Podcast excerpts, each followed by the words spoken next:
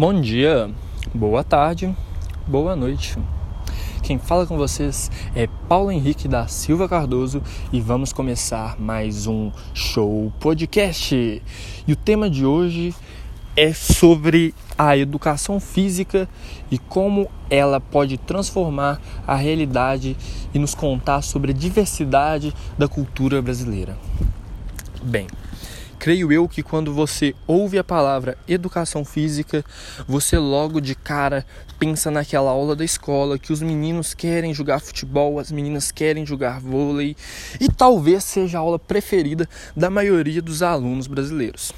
Contudo, a educação física ultrapassa as barreiras de uma simples escola. A arte de utilizar o corpo, que é representado no Brasil pela sua rica cultura, é algo totalmente importante e transformador para a história brasileira. De cara, você pode pensar em Brasil e lembrar logo do futebol. Brasil, o país do futebol. Mas esporte é apenas uma das formas de manifestação da diversidade brasileira.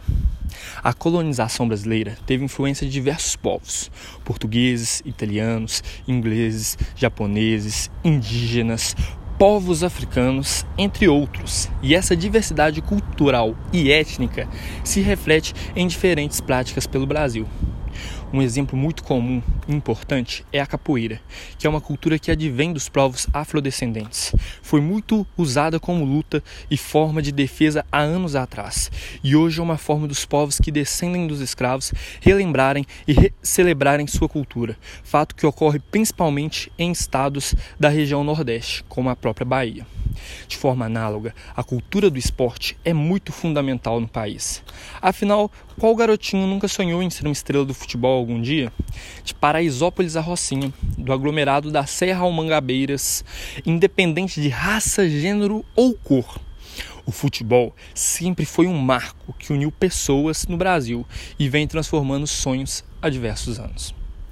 Além dessas práticas, o Brasil tem um arsenal gigante e multicultural de práticas esportivas, de danças, de lutas e ginásticas. Mas o que queremos frisar hoje no show podcast é a importância das práticas corporais para a preservação da cultura e criação de uma identidade nacional que tente unir o papel de, das pessoas e ser um agente transformador num país tão diverso, mas que sofre tanto com preconceito e exclusão social.